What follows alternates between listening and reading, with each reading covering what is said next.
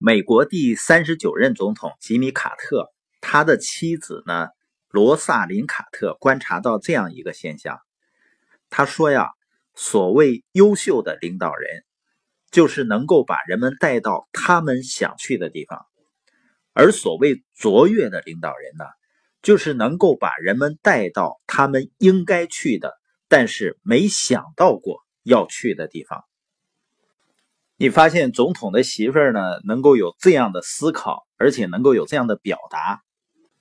我经常跟一些喜欢学习的朋友说呢，一定要和家人一起来学习，一起成长，否则呢，有的时候也会出现沟通障碍。你观察一下就知道了。我们在日常生活中几乎所有主要的沟通障碍，本质上呢，都是因为沟通的双方。无法让对方理解跟他们经验相悖的知识或信息造成的。举个例子啊，假如说先生通过学习，他意识到呢，要让钱为自己工作，要养成投资的习惯，要在实践中呢历练自己投资的能力。当然呢，如果他幸运的话呢，最好是遵循巴菲特的价值投资的理念去做。否则的话呢，大多数人会沦为赌徒，也就是投机者。而他妻子的经验呢，或者固有的知识是投资有风险的，所以呢，他追求安全，会认为呢，钱做一些银行比较保本的理财产品更好。那这两个人沟通呢，就会出现障碍，而其中的障碍呢，就是因为先生跟妻子所表达的。知识是跟妻子经验相悖的，那出现这样的问题呢，就不仅仅是通过站在对方的立场上考虑问题就可以解决的，而是通过沟通呢，达到理念和价值观层面的一致。所以，罗伯特·清崎甚至认为呢，在婚姻中呢，两个人的价值观相同，甚至比感情更重要。价值观相同意味着什么呢？就是你们的想法总是能够碰到一起，总是能够理解对方的想法和感受，所以共同的学习和成长是非常重要的。我是从进化的角度呢来看，我为什么要学习的。你像人刚生下来呢，就跟其他动物实际上站在同一个起点上，心智呢都是从零开始。然后呢，我们通过不断的学习呀、实践呀，然后学会了逻辑、科学的思考方式，最后呢，才可能成长为或者说进化为真正意义上的人，也就是心智更加成熟。当然呢，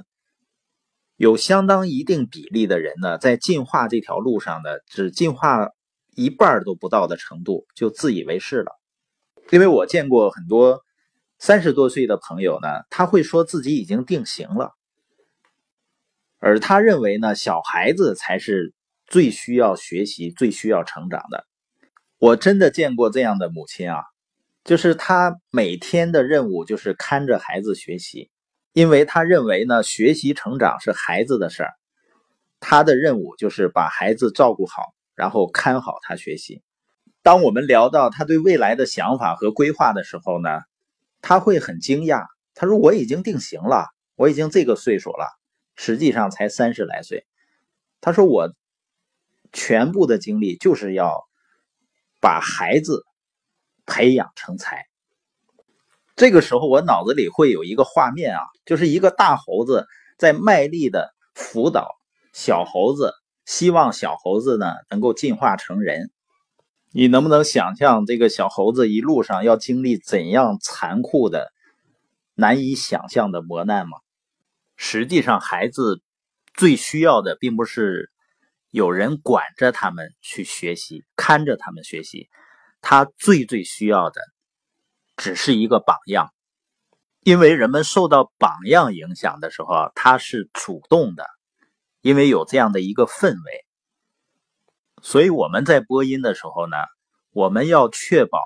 我们的理念传递的价值观，它要符合这个系统几十年被验证是成功的理念和正确的价值观。同时呢，它是我能够理解并且实践过的。我们最不想做的就是谈一些我们自己本身并没有感受的知识和道理。所以，提升心智呢，除了吸收知识，另外一个就是运用知识，也就是说实践。这是我们反复强调的啊，实践能力是知识最终能够转化为真正价值的根本。有的朋友啊会在群里问，就是说你总说让我们行动，我究竟应该去做什么呢？这么多年的创业经历啊，和指导人们创业的经历，让我意识到呢，实际上创业最难的部分在选择上。那还有一个关键环节呢，就是成长。很多人呢是很盲目的创业，然后呢让自己掉到一个又一个陷阱里，最后呢背上很沉重的包裹。